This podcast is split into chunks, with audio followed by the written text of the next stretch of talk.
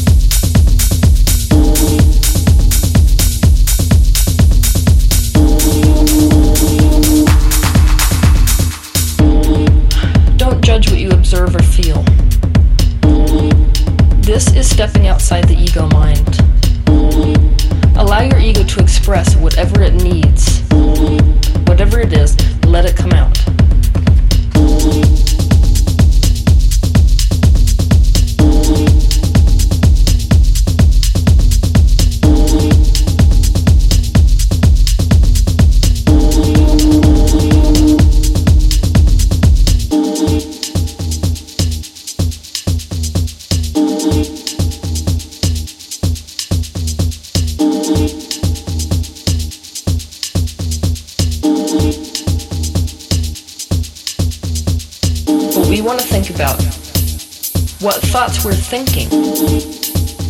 If you want to increase your vibration, choose thoughts which cause you to feel emotionally good. To raise your frequency. Nothing is more important than the thoughts you are thinking and whatever you're paying attention to. You cannot focus on things that cause you to feel bad. You must focus on things that cause you to feel good. Don't judge what you observe or feel.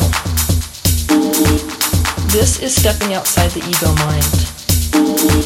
Allow your ego to express whatever it needs. Whatever it is, let it come out. Raise your frequency.